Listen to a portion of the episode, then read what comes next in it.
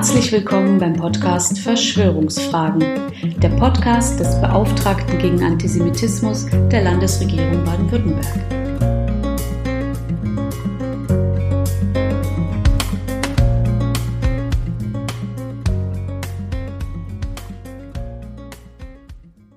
Oft wollen Menschen mit mir über den Israel-Palästina-Konflikt sprechen, nicht selten bereits mit spürbarer Erregung. Denn wir alle haben aus unserer Umgebung bereits Voreinstellungen übernommen, die uns dazu bewegen, entweder die eine oder die andere Seite als schuldig an dem vermeintlich uralten Konflikt zu sehen. Einige merken irgendwann, dass der Nahe und Mittlere Osten viel zu komplex sind und dass es gar nicht nur zwei Seiten gibt. Auch Sarah und ich erleben immer noch und immer wieder Erstaunen darüber, dass wir als Christ und Muslimin nicht nur verheiratet seien, sondern gemeinsam auch für andere Religionsgemeinschaften wie das Juden oder das Isidentum eintreten können. Denn viele Menschen teilen die Welt immer noch in Freundes- und Feindesgruppen ein. Dabei besteht die Grundlage jeder liberalen Demokratie doch darin, dass alle Menschen individuell zu betrachten und frei sind als 2018 in Israel die muslimisch-israelische Journalistin Lucy Aharish den jüdisch-israelischen Schauspieler Zahi Halevi heiratete, gab es neben vielen Glückwünschen auch Widerstand von Familien bis hinauf zum Parlament, der Knesset. Wir unterzeichnen einen Friedensvertrag, scherzte das interreligiöse Ehepaar auf seiner Hochzeitseinladung. Solche Hoffnungen gab es freilich nicht für den Palästinenser Rami Aman, der 2020 in Gaza verhaftet wurde. Nein, nicht von Israel. Dieses hatte 2005 den Gazastreifen samt aller Siedlungen geräumt. Amman wurde von einem Hamas-Militärgericht zu Haft verurteilt, weil er es gewagt hatte, mit Israelis zu skypen. Auch während der aktuellen Angriffe auf Israel schlugen nicht nur viele Hamas-Raketen in Wohngebieten der eigenen Bevölkerung ein, sondern wurden auch zahlreiche unliebsame Berichterstatter und Oppositionelle durch die Hamas verhaftet. Wen das nicht interessiert, wer dagegen nicht auch laut protestiert, zeigt nach meiner Sicht, dass es ihm oder ihr gar nicht wirklich um die Rechte von Palästinenserinnen und Palästinensern geht. Ich hatte mich auch öffentlich für die sofortige Freilassung Amans ausgesprochen und war bestürzt über das ohrenbetäubende Schweigen vieler angeblicher Friedens- und Palästina-Freunde. Denn wo Palästinenser und Israelis nicht einmal das Recht haben sollen, miteinander zu sprechen, wie sollte da jemals echter Frieden entstehen? Obwohl ich die Region nicht nur studiert, sondern oft bereist und mit verschiedensten Menschen gesprochen habe, werde ich in dieser Folge von Verschwörungsfragen jedoch eines ganz sicher nicht tun. Ich werde weder meinen israelischen noch meinen arabischen Freundinnen und Freunden ihre eigene Heimat oder Herkunftsregion erklären. Ich glaube auch nicht, dass ein so komplexer Konflikt alleine von außen zu lösen ist und dass ausgerechnet wir Deutschen ausersehen wären, hier den Schiedsrichter zu spielen. Was ich jedoch als Religionswissenschaftler kann und als Beauftragter gegen Antisemitismus auch soll, ist, alle, die das wollen, beim Verstehen der eigenen und auch der anderen Perspektiven zu unterstützen zu nicht nur islamischer, sondern auch christlicher und jüdischer Apokalyptik, zu religiösen und säkularen Verschwörungsmythen und auch zu falschen und schrägen Schuldgefühlen kann ich doch einiges sagen, das vielleicht von Interesse sein könnte. Wenn wir verstehen wollen, warum sich so wenige Menschen beispielsweise für die Verfolgung der ebenfalls muslimischen Rohingya oder Uiguren interessieren, zu Israel und Palästina aber sofort eine starke und nicht selten kompromisslose Meinung haben, dann hilft ein Begriff des großen Philosophen Karl Popper, der Historizismus. Was ist damit gemeint? Laut Popper habe die Weltgeschichte keinen Sinn, den wir Menschen quasi von oben herab entdecken könnten. Stattdessen sei jeder und jede von uns aufgerufen, dem eigenen Leben Sinn zu geben und sich dabei der Beschränktheit der eigenen Perspektive bewusst zu werden. Nicht nur religiöse Fundamentalisten, sondern auch säkulare Rassisten und Marxisten behaupteten dagegen historizistisch, sie hätten in der Geschichte bereits den letzten absoluten Sinn entdeckt und müssten diesen nun auch über die Freiheit der Einzelnen hinweg durchsetzen. So schrieb Popper in Band 2 seiner offenen Gesellschaft, eines Grundlagenwerkes des demokratischen Liberalismus, Zitat Der Historizist erkennt nicht, dass wir es sind, die die Tatsachen der Geschichte auswählen und ordnen, sondern er glaubt, dass die Geschichte selbst oder die Geschichte der Menschheit durch ihre inhärenten Gesetze uns, unsere Probleme, unsere Zukunft und sogar unseren Gesichtspunkt bestimmt. Zitat Ende. Dies träfe laut Popper sowohl auf religiöse Fundamentalisten wie auch auf nicht religiöse Ideologen zu. So hat er in Band 1 der offenen Gesellschaft beschrieben, wie der antike Platon seinen Lehrer Sokrates philosophisch verraten und eine Welt vermeintlich ewiger Wahrheiten geschaffen habe. Der Platonismus bestreite also die Freiheit des Menschen, andere als eben platonische Wahrheiten zu entdecken. Er habe den offenen Erkenntnisprozess gleich wieder schließen wollen und bilde damit laut Popper die westliche Hauptquelle für Tyrannei, die Verachtung von Frauen und Fremden, für Rassismus und schließlich den sich auf Natur und Vorsehung berufenden Historizismus bis hin zum Nationalsozialismus. So beobachtete der Philosoph aus Wien, dass auch die Nationalsozialisten schon gegen die damaligen Erkenntnisse der Wissenschaft historizistisch lehrten, die Menschen wären in verschiedene und verschieden wertvolle Rassen gegliedert, die sich nicht miteinander vermischen dürften. So wurde behauptet, Juden und Araberinnen seien sogenannte Semiten und dürften sich nicht mit sogenannten Arierinnen verbinden. Diese seien aus dem hohen und harten Norden gekommen, hätten sich von Europa über Persien bis nach Japan ausgebreitet und daher weiße Haut und besondere kulturbildende Kräfte. Arier dürften sich daher auch nicht mit sogenannten schwarzen Rassen verbinden, worunter die Nationalsozialisten nicht nur Menschen aus Afrika, sondern etwa auch aus unteren Karsten in Indien, einschließlich der vor Jahrhunderten nach Europa zugewanderten Roma und Sinti verstanden. Auf Basis dieses menschenverachtenden Historizismus erkannten Rassisten weltweit Konversionen von Jüdinnen und Juden ebenso wenig an wie sogenannte Mischehen. Sie entrechteten, verfolgten und ermordeten auf Basis der sogenannten Nürnberger Rassegesetze Menschen jüdischer Herkunft ebenso wie Sinti und Roma, die seit Generationen in Deutschland lebten, getaufte Christinnen und Christen waren und in manchen Fällen sogar noch in ihren Uniformen der deutschen Wehrmacht in die Konzentrationslager eingeliefert wurden. Diese im Volksmund auch Ariergesetze genannten Paragraphen wurden auf dem zynisch sogenannten Reichsparteitag der Freiheit am 15. September 1935 beschlossen und dienten nach nationalsozialistischen Bekunden dem Zitat Schutze des deutschen Blutes und der deutschen Ehre. Zitat Ende. Popper erkannte dagegen in den gesamten Konstrukten einer angeblich biologischen Rassenlehre zu Recht einen pseudowissenschaftlichen Historizismus, mit dem sich Faschisten zu vermeintlichen Herrenmenschen erklärten. In diesen Tagen bin ich auch von Journalistinnen und Journalisten angesichts der antisemitischen Demonstrationen und Angriffe auf Synagogen oft gefragt worden, ob denn nicht der deutsche Antisemitismus und Rassismus überwunden sei und wir es nur noch mit einem importierten arabischen Antisemitismus zu tun hätten. Die klare Antwort ist Nein. Denn der deutsche und der arabische Antisemitismus stehen gar nicht im Widerspruch zueinander sondern wurden im 20. Jahrhundert aufs engste verbunden. Obwohl in der frühen Rassenlehre der Nationalsozialisten auch Araber zu den Semiten gezählt wurden, verbündeten sich Adolf Hitler und der damalige Großmufti von Jerusalem, Mohammed Amin al-Husseini, miteinander. Sie verbanden religiösen und rassistischen Historizismus mit antisemitischen Verschwörungsmythen zu einer bis heute in beiden Sprachräumen wirkenden tödlichen Mischung. Obwohl der Koran in Sure 17, Vers 104 eine Rückkehr der Kinder Israels in bunt gemischten Gruppen prophezeite, befahl al-Husseini mörderische Angriffe und Pogrome nicht nur gegen jüdische Einwanderer und Flüchtlinge, sondern auch gegen kompromissbereite Araber, die auf ein Zusammenleben für die gemeinsame Zukunft setzten.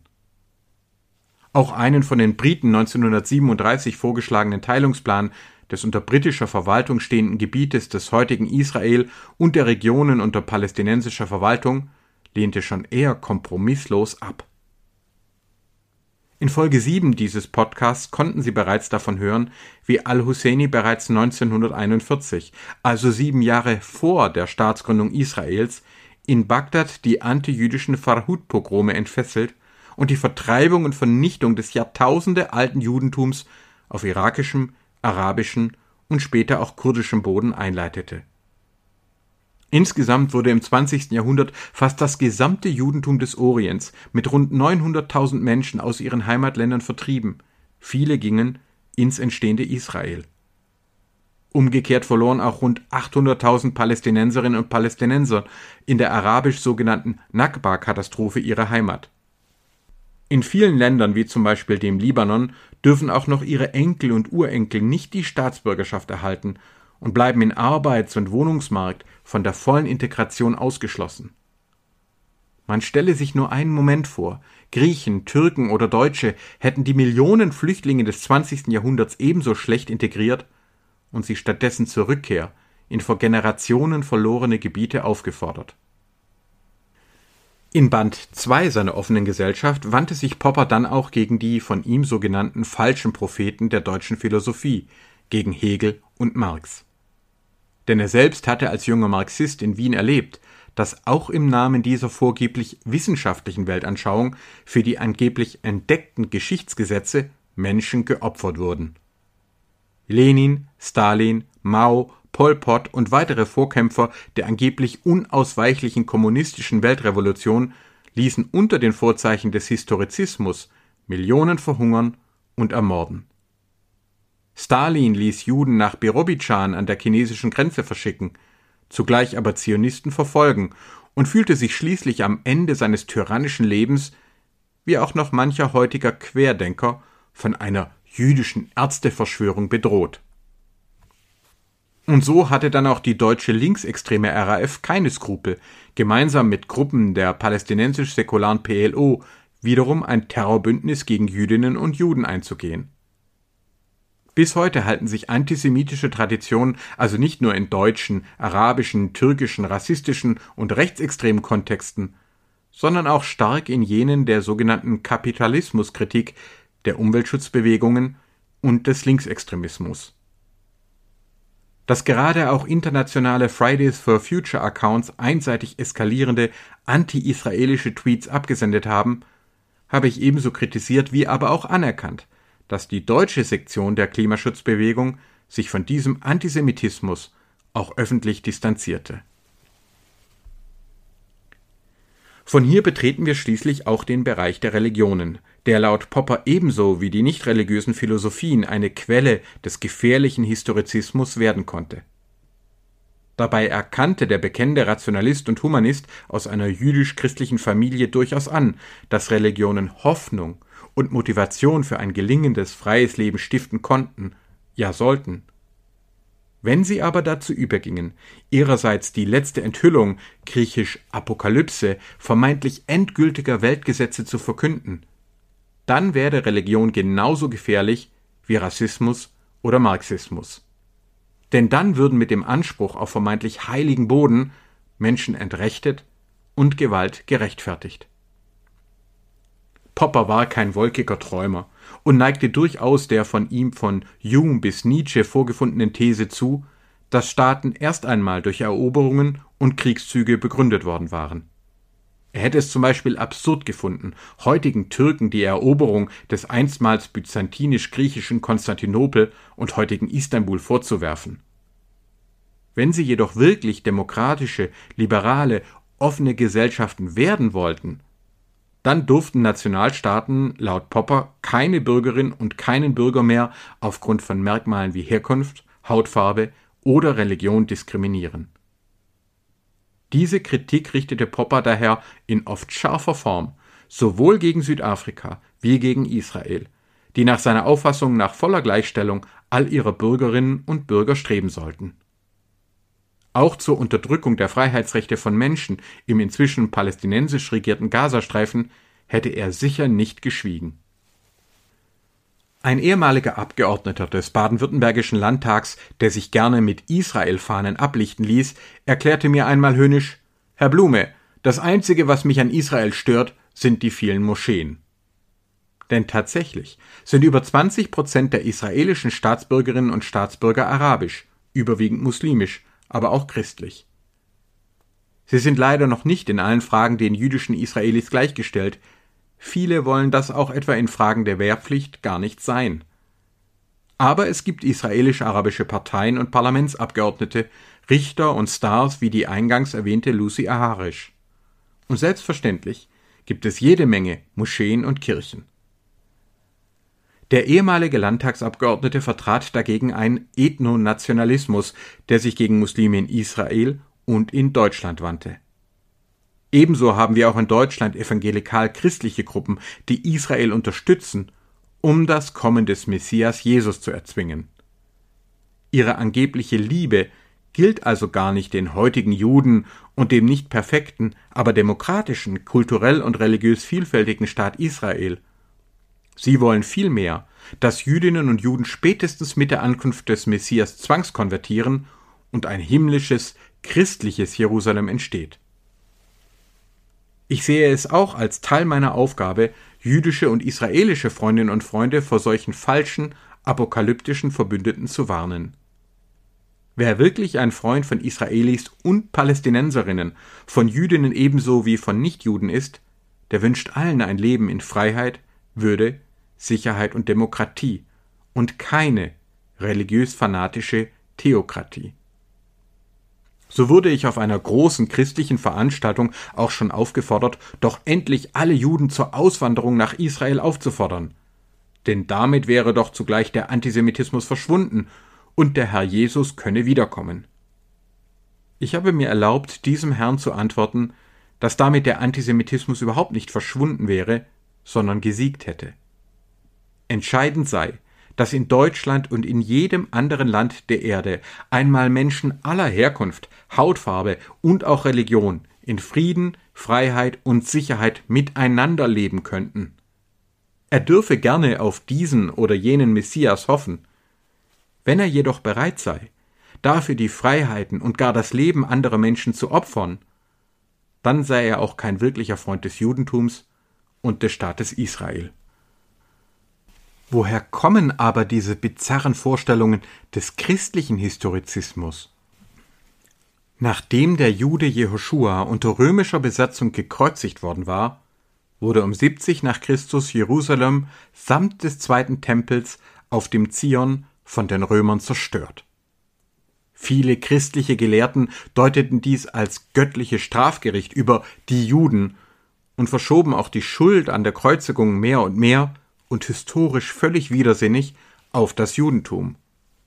Es entstanden die in Folge 6 dieses Podcasts beschriebenen antisemitischen Vorstellungen von verfluchtem Blut, die später auch den Boden für den Rassismus bereiteten. Und es entstand der Mythos vom ewig heimatlosen Juden, der erst durch die Wiederkehr Christi seine letzte Chance erhalten werde, sich zu bekehren. Auch der wie der antijüdische Antisemitismus mörderische Antiziganismus entstand in dieser furchtbaren Tradition, als behauptet wurde, bei Roma und Sinti handle es sich um Ägypter. Daher die Bezeichnungen als Cingeneler im Türkischen, Zingari im Italienischen, Gypsies im Englischen und das Z-Wort im Deutschen. Die angeblich Verfluchten hätten sich geweigert, die Familie Jesu auf ihrer Flucht vor dem im Matthäusevangelium behaupteten Kindermord von Bethlehem durch Herodes den Großen aufzunehmen. Wir brauchen uns also leider gar nicht zu wundern, wenn auch noch heute Christinnen und Christen gemeinsam mit Links- und Rechtsextremen sowie mit Islamisten für die Vernichtung des Staates Israel demonstrieren. Dahinter steht die oft unbewusste, aber starke Vorstellung, der Staat Israel hätte gar nicht mehr entstehen dürfen. Die Gründung anderer Nationalstaaten gilt dagegen als vergleichsweise unproblematisch.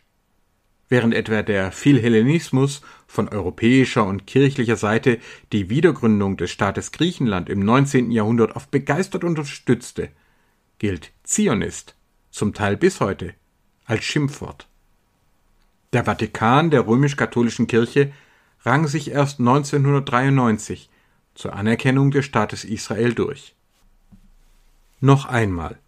Es ist absolut okay, wenn auch Christinnen und Christen religiös an die Wiederkunft des Messias Jesus in Jerusalem glauben. Aber für jene, die bereit sind, dafür einen Staat, dessen demokratische Staatsform und gar die Religionen von Judentum und Islam vernichten zu wollen, gilt Historizismus Alarm. Das gleiche gilt für Musliminnen und Muslime. Bevor die Gebetsrichtung Kibla nach Mekka geändert wurde, beteten sie noch zu Lebzeiten des Propheten wie die Jüdinnen und Juden sowie viele Christinnen und Christen in Richtung Jerusalem. Der Koran enthält wie erwähnt sogar die Prophezeiung, dass die einst von den Römern vertriebenen Kinder Israels vor dem Endgericht in bunt gemischten Gruppen in ihr Heimatland zurückkehren würden. Auch deswegen ließen viele islamische Herrscher Jüdinnen und Juden in und um Jerusalem siedeln, nachdem sie die Stadt schon im Jahr 15 der islamischen, dem Jahr 636 christlicher Zeitrechnung von Sassaniden und Byzantinern erobert hatten. Auf den Trümmern des von den Römern zerstörten Jerusalemer Tempels errichteten die Muslime auch die Heiligtümer des Felsendoms und der Al-Aqsa-Moschee, die heute nach Mekka und Medina als die drittheiligste Stätte des Islam gelten. Mehr und mehr setzte sich die Auffassung durch, dass die Rückkehr weniger Jüdinnen und Juden schon ausreiche und ohnehin bald der Messias Jesus, arabisch Al-Masih Isa, den endgültigen Sieg des Islam bringen werde. In den folgenden Jahrhunderten wurde immer wieder um Jerusalem gekämpft. Die europäischen Kreuzritter richteten grausame Massaker an Juden und Muslimen an und wurden zurückgeschlagen. Später herrschten die türkstämmigen Osmanen, die aus arabischer Sicht immerhin noch Muslime waren. Auf sie folgten dann aber die christlichen Briten und schließlich europäische und arabische Jüdinnen und Juden. Dieser Verlust und noch fortdauernde Beschlagnahmungen von Land und Häusern wie zuletzt in Ostjerusalem werden daher in großen Teilen der arabischen Welt noch immer als eine Abfolge aus Demütigungen und Bedrohung ihrer Heiligtümer betrachtet. Musste sich der arabisch geprägte Islam etwa reformieren? Oder handelt es sich hier um eine Glaubensprüfung, die mit noch mehr Frömmigkeit, Freund-Feind-Dualismus und schließlich Gewalt, Terror und Märtyrertoten zu bestehen war? Aus heutiger wissenschaftlicher Sicht ist klar, dass es vor allem die Unterdrückung des Buchdrucks in arabischen Lettern vom 15. bis ins 19. Jahrhundert gewesen war, die die islamische Welt erst stabilisierte, dann aber abstürzen ließ. Während die Osmanen im 15. Jahrhundert noch Istanbul erobern konnten, verloren sie ab dem späten 17. Jahrhundert immer schneller an Boden, bis Kemal Atatürk die Reste des einstigen Imperiums in die türkische Republik überführte. Nun wissen Sie auch gleich, warum Atatürk auch das osmanisch-arabische Alphabet durch das lateinische ersetzen ließ, wie es etwa auch in Albanien geschah. Und nun wissen Sie auch, warum der Kleinstaat Israel mit gerade einmal neun Millionen Bürgerinnen und Bürger jährlich mehr als doppelt so viele technologische Patente hervorbringt als über 300 Millionen Araberinnen und Araber. Das hat nichts mit Genetik oder göttlichen Flüchen zu tun, sondern schlicht und ergreifend mit Bildung. Doch die Niederlagen erstes mit den Nazis verbündeten Großmufti dann aber auch panarabische Kriegszüge unter sozialistischen und nationalistischen Flaggen gegen Israel führten immer wieder zu weiteren arabischen Gebietsverlusten. Nachdem auch anti-westliche Ölboykotte gescheitert waren, erfolgte ab den 1970er Jahren in vielen islamisch geprägten Gesellschaften eine verstärkte Rückbesinnung auf einen islamisch geprägten Historizismus und Messianismus.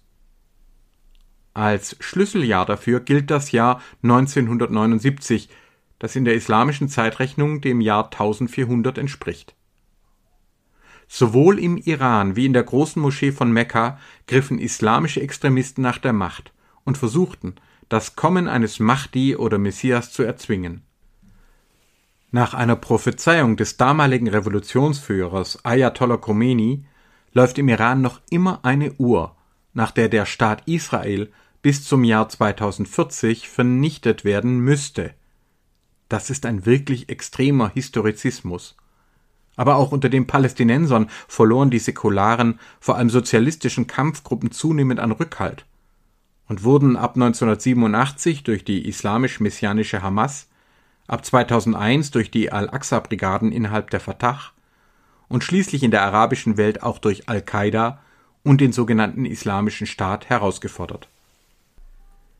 Dieser Historizismus ist also der Grund, warum sowohl das Regime des Iran wie auch die mit ihnen verbündete Hisbollah und die Muslimbrüderschaft samt der Hamas bis heute nicht einmal bereit sind, über eine Zwei-Staaten-Lösung auch nur zu verhandeln und lieber Freiheiten und Menschenleben auch ihrer eigenen Bürgerinnen und Bürger opfern. Nach ihren bisherigen islamisch-historizistischen und antisemitisch-verschwörungsmythologischen Lehren muss das sogenannte zionistische Gebilde Israel vernichtet und durch eine islamische Theokratie ersetzt werden. Daher sind aus ihrer Sicht gegenüber Israel auch bestenfalls befristete Waffenstillstände möglich, aber eben kein echter und endgültiger Friedensvertrag. Deswegen funktionierte es auch nicht, als sich Israel 2005 aus dem Gazastreifen zurückzog und auch alle Siedlungen dort räumte. Denn die Hamas dachte gar nicht daran, auf das Angebot Land für Frieden einzugehen, sondern zerschlug nach den bislang einzigen Wahlen von 2006 die dortige palästinensische Fatah, errichtete ein blutiges Terrorregime und investierte nicht etwa in Schulen, Entwicklung und Gesundheit, sondern in Tunnel, Terror und Raketen. Dieses Scheitern von Land für Frieden schwächte wiederum auch das israelische Friedenslager enorm. Und während in Israel oft, viele finden zu oft gewählt wird, fanden im Gazastreifen und dem palästinensisch verwalteten Westjordanland seit nun 15 Jahren keine demokratischen Wahlen mehr statt. Ebenso brachten die Radikalisierungen der saudi-arabischen Al-Qaida, der pakistanisch-afghanischen Taliban, der nigerianischen Boko Haram und des irakisch-syrischen Islamischen Staates den Menschen nicht den Messias Isa, Jesus, sondern nur immer weiteren Terror, Gewalt und Zerstörung. Ja, Sie haben richtig gehört. Es gab einiges erstaunt, als ich als Sachverständiger auch vor deutschen Gerichten erklärte, dass die Rückkehr des Messias Jehoshua, Jesus, Isa, tatsächlich die Lehre des selbsternannten Islamischen Staates war. Dieser hatte sogar sein Internetmagazin Dabik nach der syrischen Stadt benannt, in die der Al-Masih hätte zurückkehren sollen, um dann mit den Schiiten, Christen und Juden so richtig aufzuräumen. Das muslimische Heer hätte wiederum vom Sohn einer Sklavin angeführt werden sollen, so dass sich der IS sogar verpflichtet sah, die Sklaverei etwa gegenüber Essidinnen und ihren Kindern wieder einzuführen. Ich kann es also auch aus eigener Erfahrung in Kurdistan, Irak nur unterstreichen. Popper hatte recht. Sowohl säkularer wie auch religiöser Historizismus führt Menschen in die völlige Verkennung von Realität, in Extremismus, Gewaltbereitschaft und schließlich auch Terrorismus. Selbstverständlich kann dabei auch der Islam friedfertig, dialogbereit und nicht historizistisch ausgelegt werden. Das ist einer der Friedensbeiträge, den Musliminnen und Muslime auch aus Deutschland bereits vielfach leisten. Die heutige bittere Wahrheit im Israel-Palästina-Konflikt aber ist, würde die Hamas von ihrer Apokalyptik lassen und die Waffen niederlegen, so würde dies unmittelbar in Frieden mit Israel und in bessere Lebensbedingungen gerade auch für die Palästinenserinnen und Palästinenser münden. Würde dagegen die israelische Armee heute vor der Hamas die Waffen niederlegen, so würde dies zur sofortigen Vernichtung auch der israelischen Demokratie führen. Das heißt nun aber nicht, dass es gefährlichen Historizismus nicht auch von jüdischer Seite gäbe. So behaupten ultraorthodoxe Jüdinnen und Juden, der Staat Israel hätte vor dem Erscheinen eines Messias gar nicht gegründet werden dürfen und lehnen daher gemeinsam mit rechten, linken, libertären, christlichen und islamischen Antisemiten die Gründung des Staates Israel und dessen demokratische Staatsform entschieden ab. Zu diesen extremen Gruppen gehören beispielsweise die Satmar, die Deborah Feldmann in unorthodox hinter sich ließ. Einige dieser historizistischen Ultraorthodoxen marschierten auch auf den iranisch organisierten Al-Quds-Demonstrationen, auch in Berlin, mit. Jüdische Nationalreligiöse lesen die Geschichte dagegen umgekehrt und behaupten, erst die Vollendung eines Groß-Israel werde das Kommen des Messias bringen. Sie wollen daher möglichst weitere Gebiete besiedeln und Nichtjuden von dort vertreiben oder unterwerfen. Einige wollen die israelische Demokratie in eine Theokratie umwandeln und die islamischen Heiligtümer des Felsendoms und der Al-Aqsa-Moscheen zugunsten des Wiederaufbaus eines dritten Tempels von Jerusalem entfernen. Manche dieser nationalreligiös-historizistischen Gruppierungen, wie zum Beispiel die Kach, wurden dabei so extrem und gewalttätig, dass sie sowohl in Israel verboten wie auch auf Terrorlisten der USA und Europäischen Union gesetzt wurden. Und auch jüdische Extremisten haben bereits Terroranschläge verübt, beispielsweise beim Hebron-Massaker an Purim 1994, bei dem Baruch Goldstein 29 Palästinenser ermordete und weit über 100 weitere verletzte. Auch weil er sich klar von dieser Tat distanzierte, wurde der israelische Ministerpräsident und Friedensnobelpreisträger Yitzhak Rabin am 4. November 1995 nach einer Friedenskundgebung von einem jüdischen Extremisten erschossen.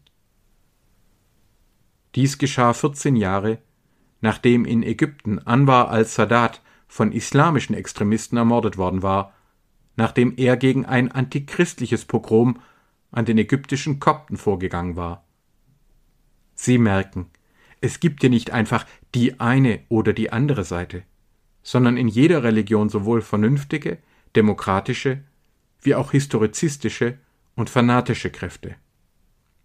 So sind heute islamistische Apokalyptiker im Iran, in Teilen von Afghanistan und des Irak, in Regionen Afrikas und im Gazastreifen an der Macht und attackieren nicht nur Juden, Christen, Anders- und Nichtglaubende, sondern auch gemäßigtere und liberalere Strömungen innerhalb des Islam.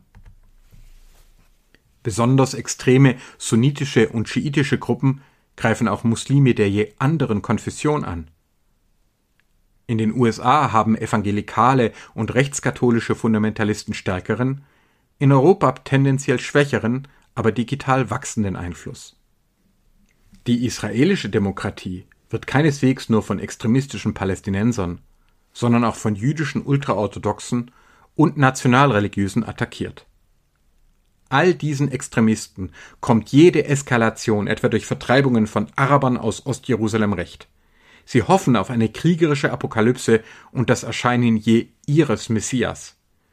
Und sie versuchen, nicht nur Andersglaubende, sondern auch Frauen aus dem öffentlichen Leben zu verdrängen. Einige israelisch-religiöse Parteien stellen zum Beispiel grundsätzlich keine Kandidatinnen zu Wahlen auf. Und auch säkulare, vor allem marxistische Historizisten herrschen noch vielerorts wie in China, Nordkorea und Venezuela. Rassistische Extremisten verbünden sich dagegen häufiger mit religiösen Autoritären, wie in Ungarn und der Türkei. Eine letzte Quelle vor allem antisemitischer und rassistischer Historizismen, gerade auch, aber nicht nur in Deutschland, sind falsche Schuldgefühle. Viele Menschen glauben immer noch, dass persönliche Schuld über Generationen hinweg gewissermaßen blutmagisch vererbt wird. Anstatt sich also der Verantwortung für die gemeinsame Zukunft zu stellen und offen aus der Geschichte zu lernen, benutzen sie Israelis und Palästinenser nur als Projektionsfläche, um sich der eigenen Identität zu vergewissern, wie es zuletzt der deutsch-israelische Historiker Meron Mendel in der FAZ treffend analysierte.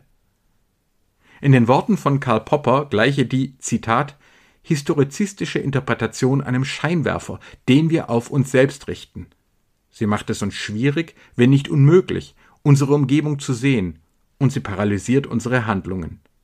Zitat Ende. Denn diese sich schuldig fühlenden hätten ja jetzt den Sinn der Geschichte einschließlich des Holocaust entschlüsselt und wüssten also ganz genau, wer die Guten und die Bösen seien. Beispielsweise behauptete letzte Woche ein Leserbriefschreiber in der Stuttgarter Zeitung allen Ernstes, Zitat, der rechtsextreme Antisemitismus hat mit dem Judenhass der meisten muslimischen Migranten nicht das geringste gemeinsam. Während der rechtsextreme Antisemitismus eine Geistesschwäche ist, hat der muslimische einen geschichtlichen Hintergrund. Zitat Ende.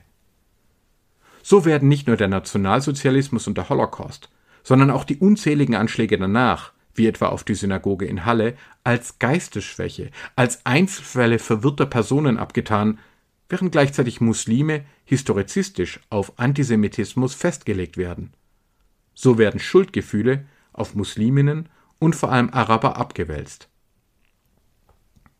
Auf der gleichen Seite schrieb am gleichen Tag ein anderer Leser, Zitat, durch die Schuld, die wir durch den Holocaust auf uns geladen haben, ist es gerade auch unsere Aufgabe, Israel darauf zu drängen, seine völkerrechtlichen Verpflichtungen einzuhalten. Von daher sind wir mitschuld an den Konflikten, die jetzt auf uns zurückschlagen. Zitat Ende. Hier wird nicht nur deutlich, zu welchen seltsamen Verrenkungen Schuldabwehr führt.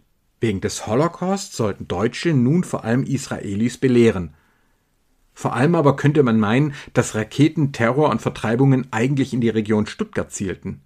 Der Scheinwerfer ist so stark auf die eigene Schuld und Schuldabwehr gerichtet, dass Israelis und Palästinenser gar nicht als Menschen, sondern nur noch als Objekte vorkommen. Echte Beiträge zu Frieden in offenen Gesellschaften sind solche Mischungen falscher Schuldgefühle und bemühter Abwehrreflexe dabei nicht. Was also können wir, Sie, ich, denn nun tun, wenn wir von Deutschland aus den Israel-Palästina-Konflikt beurteilen und zu einem gerechten Frieden hin beeinflussen wollen? Ich denke, wir sollten uns zunächst bewusst machen, dass auch wir alle nicht der Nabel der Welt sind, sondern nur eine mehr oder weniger reflektierte Interpretation der Weltgeschichte vertreten. Aber niemand von uns kann den Sinn der Menschheitsgeschichte ein für allemal entschlüsseln. Wir dürfen gerne hoffen, aber weder religiös noch säkular überschnappen. Das merken wir schon daran, dass uns die Konflikte um den Staat Israel emotional viel stärker anfassen als jene um die gleichzeitig gegründeten Staaten Myanmar und Pakistan.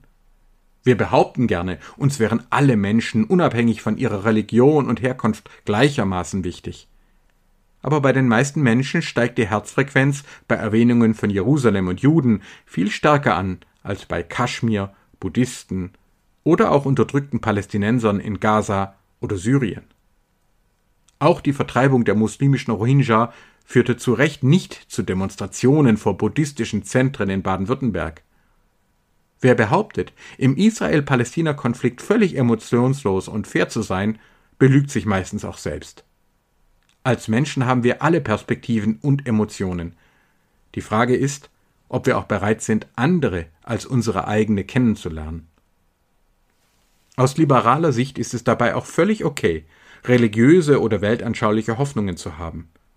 Wir dürfen auf diesen oder jenen Messias warten oder davon träumen, dass das heilige Land einmal zu einem sozialistischen oder libertären Utopia werden wird. Wir dürfen auch verschiedene Staatsformen für ein möglichst gleichberechtigtes und freies Miteinander von Israelis und Palästinensern favorisieren, etwa eine Ein-, Zwei- oder Drei-Staaten-Lösung, eine Konföderation oder Föderation, wie sie etwa Menachem Begin bereits 1977 mit einer Mehrheit der Knesset vorschlug. Die Grenzen zum Historizismus überschreiten wir erst dann, wenn wir bereit sind, für unsere Geschichtsinterpretation die Rechte anderer Menschen zu opfern.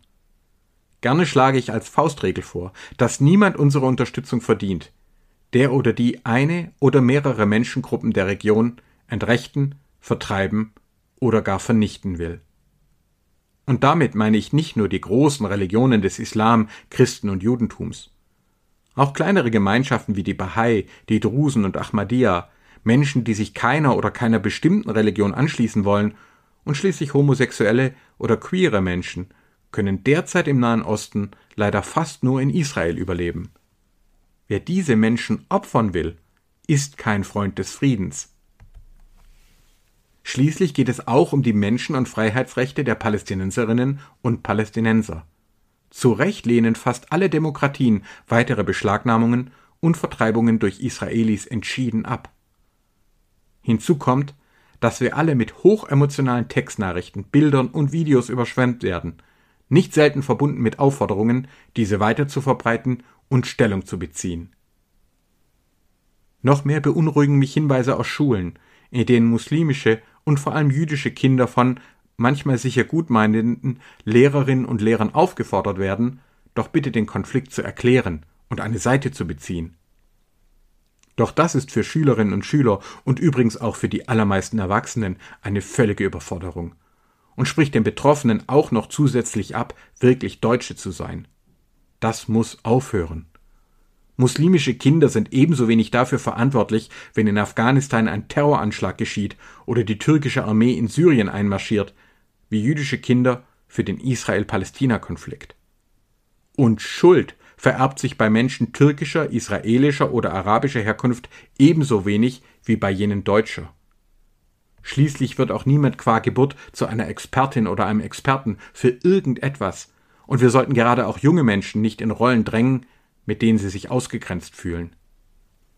Schulen und im Übrigen auch Freundeskreise sollten Geborgenheit bieten, aus der heraus wir alle uns doch erst entwickeln können. Schon die simple Annahme, es gebe die jüdische gegen die muslimische Seite, vermag nicht einmal im Ansatz zu erkennen, wie komplex, mehrdimensional und auch dynamisch die Lage im Nahen Osten ist. So haben zum Beispiel auch zahlreiche israelische Araber deswegen gegen den Trump-Teilungsplan demonstriert, da sie auf keinen Fall die israelische Staatsangehörigkeit verlieren und Teil eines Palästinenserstaates werden wollten. Auch auf YouTube sehenswert ist der Besuch des deutschen arabisch-israelischer Herkunft Ahmad Mansour bei Daniel Donskoy in der Sendung Freitagnacht Juice beim WDR. Wer einmal gehört hat, wie Ahmad, den ich kenne und schätze, unter anderem mit Sympathien für die Muslimbrüder in Israel aufwuchs, sich aber dann doch vom Extremismus lösen konnte, hat viel verstanden. Wir können den Israel-Palästina-Konflikt von Deutschland aus also bestenfalls annähernd verstehen und ganz sicher nicht lösen. Was wir jedoch tun können, ist, in uns selbst antisemitische, rassistische und intolerante Tradition zu erkennen und zu überwinden. Wir können und sollen das Miteinander der Religion und Weltanschauungen so leben, dass wir anderen eine Ermutigung sein können. Und das geschieht auch längst in einer wachsenden Zahl von Netzwerken und Initiativen. So schlossen sich, noch während antisemitische, diesmal vor allem muslimisch geprägte Gruppen durch deutsche Innenstädte und teilweise sogar vor Synagogen zogen, langjährig verbundene jüdische und muslimische Institutionen in Deutschland zur Initiative Hashtag Wir lassen uns nicht trennen zusammen. Wir können und sollen uns also von Deutschland auf nicht als Schiedsrichter ausspielen, nicht selbst Historizismus betreiben. Wir können und sollen aber nach Kräften Dialog und Zusammenarbeit suchen und dabei auch all jene unterstützen, die einander bereits die Hand reichen. In den vergangenen Jahren haben zahlreiche arabische Länder die alte Feindschaft gegen den Staat Israel aufgegeben und diplomatische Beziehungen aufgenommen. Dies sollten wir nach Kräften unterstützen. Deswegen habe ich es persönlich sehr bedauert, dass der von mir sehr geschätzte deutsche Philosoph Jürgen Habermas seine Zustimmung zur Annahme eines Preises aus den Vereinigten Arabischen Emiraten zurückgezogen hat. Denn wenn auch zum Beispiel die Emirate noch keine liberale Demokratie sind, so haben sie doch mutige Schritte gegen den Antisemitismus und für vielfältige Reformen eingeleitet. Ich freue mich daher sehr über die Formulierung im neuen Koalitionsvertrag der baden-württembergischen Landesregierung, in dem es aufbauend auf einen meiner Vorschläge heißt, dass unser Land den Austausch zwischen Israel und seinen arabischen Partnern einladen und fördern möchte. Das halte ich für genau den richtigen Weg und habe mich dazu sowohl an die Generalkonsulin des Staates Israel wie auch an die Botschafterin der Vereinigten Arabischen Emirate in Deutschland gewandt. Gerne empfehle ich auch die YouTube-Aufzeichnung der Verleihung des Zayed Award for Human Fraternity 2021 durch Papst Franziskus und den Großimam der sunnitischen Al-Azhar-Universität, Imam Ahmed al-Tayyeb. Nach meiner Kenntnis hat es ein solches digitales Treffen und Plädoyer für Frieden und gegen Terrorismus wie am 4. Februar 2021 in der Religionsgeschichte noch nicht gegeben. Es lohnt sich, das einmal wahrzunehmen. Wichtig scheint mir außerdem zu sein, Sorge zu tragen dass deutsches und europäisches Steuergeld tatsächlich für Bildung, Frieden und Entwicklung eingesetzt wird. Gerade auch in Gaza sehe ich Anzeichen dafür, dass erhebliche Summen in Kanäle abgeflossen sind, die Antisemitismus verbreiten und sogar Terrortunnel und Geschosse gegen Zivilisten herstellen. Als Bürgerinnen und Bürger sind wir aber schließlich auch direkt gefragt, so schnell wie möglich den Import von Erdöl und Erdgas zu reduzieren. Denn mit der Verbrennung dieser Rohstoffe verschärfen wir nicht nur die Klimakrise, Hitze und Dürreperioden, gerade auch im Nahen und Mittleren Osten. Wir finanzieren über die Weltmärkte zudem autoritäre Regime wie Russland, den Iran und Saudi-Arabien, die wiederum Verschwörungsmythen verbreiten und blutige Stellvertreterkriege etwa im Jemen und in Syrien führen. Den historischen und auch aktuellen Zusammenhang von fossiler Energie mit autoritären und regelmäßig antisemitischen Rentierstaaten versucht Folge 23 dieses Podcasts Verschwörungsfragen zu erschließen. Wir alle sind nicht schuldig für das, was unsere Vorfahren getan oder nicht getan haben. Aber wir sind sehr wohl verantwortlich für das, was wir selber tun. Indem Sie sich auf diese längere Podcast-Folge eingelassen und sich etwas umfassender informiert haben, haben Sie heute schon einiges geleistet. Vielen Dank dafür. Wie häufig erbeten schließt diese Podcast-Folge mit einigen Leseempfehlungen. So hat diese Folge nicht zufällig mit dem liberalen Grundlagenwerk Die offene Gesellschaft und ihre Feinde von Karl Popper eröffnet. Wenn natürlich auch Popper ein Mann seiner Zeit war, etwa die Rolle verschiedener Medien noch kaum im Blick hatte und ausgerechnet den platonischen Höhlenmythos unterschätzte, so gehört seine offene Gesellschaft doch ohne Zweifel zu den bedeutendsten Arbeiten zu Liberalismus und Demokratie. Ich bin immer wieder überrascht, wie viele von Poppers Gedanken sich auch für die heutige Zeit als wegweisend erweisen und kann beide Bände nur sehr empfehlen. Bevor sich Hendrik Broder auf seinen langen Weg nach weit rechts begab, hatte er zur Jahrtausendwende das vor allem auf Gesprächen bestehende Buch Die Irren von Zion veröffentlicht. Alleine schon die Gespräche sowohl mit Hamas-Funktionären wie auch mit jüdischen Extremisten sind die Lektüre wert. Hinzu kommen zahlreiche, verblüffende Beobachtungen. Aus muslimischer und durchaus religiöser Perspektive empfehle ich das Buch Shalom und Salam des deutsch-pakistanischen Politikwissenschaftlers Mohammed Samir Murtaza über das jüdisch-islamische Verhältnis. Auch darüber hinaus kann ich nur empfehlen, sich die Buchtitel dieses Gelehrten anzuschauen. Wer die Gefahren des Historizismus an einem konkreten Beispiel verstehen möchte, dem sei das digitale Kalifat von Abdelbari Atwan empfohlen. Denn hier wird eindrucksvoll beschrieben, wie der selbsternannte Islamische Staat einerseits einen salafistischen Urislam beschwört sich aber andererseits selbst mit den modernsten Medien, Waffen und Fahrzeugen immer weiter radikalisiert hat. Die messianische Ideologie dahinter steht nicht für den Islam, aber sie ist noch immer weit verbreitet und noch längst nicht besiegt. Unter den heutigen Berichterstattern aus Israel empfehle ich beispielsweise Richard Schneider, zum Beispiel dessen Blog und Buch Alltag im Ausnahmezustand, mein Blick auf Israel. Direkt auf Twitter berichten auch Jenny und Elia Havemann in deutscher Sprache. Von Ahmad Mansour empfehle ich Solidarisch sein gegen Rassismus, Antisemitismus und Hass. Von meinen eigenen Büchern befassen sich zwei mit dem Nahostkonflikt. So schildert, warum der Antisemitismus uns alle bedroht, wie es zur Entwicklung von Semitismus und Judenhass kam, der sowohl Adolf Hitler wie auch den verbündeten Großmufti al-Husseini antrieb. In Islam in der Krise zeigte ich auf, dass wir zur Erklärung der Erstarrung und des quälenden Niedergangs der islamischen Welt keine Verschwörungsmythen brauchen, sondern ein besseres Verständnis für Medien. Ich bin kein Historizist, sondern Realist, Wissenschaftler und trotz allem hoffnungsvoller Mensch. Ich stimme Karl Popper auch darin zu, dass Freiheit auch deswegen großartig ist, weil wir alle durch sie die Zukunft mitgestalten können. Die Hoffnung auf Dialog, Frieden, Sicherheit und Würde für alle Menschen in Europa, aber auch im Nahen und Mittleren Osten und konkret in Israel und Palästina. Das verbindet mich mit immer mehr jüdischen, christlichen, muslimischen, anders und nicht glaubenden Freundinnen und Freunden. Es wird so viel möglich, sobald wir das Freund-Feind-Denken hinter uns gelassen haben. Vielen Dank für Ihre Aufmerksamkeit. Bitte bleiben Sie gesund.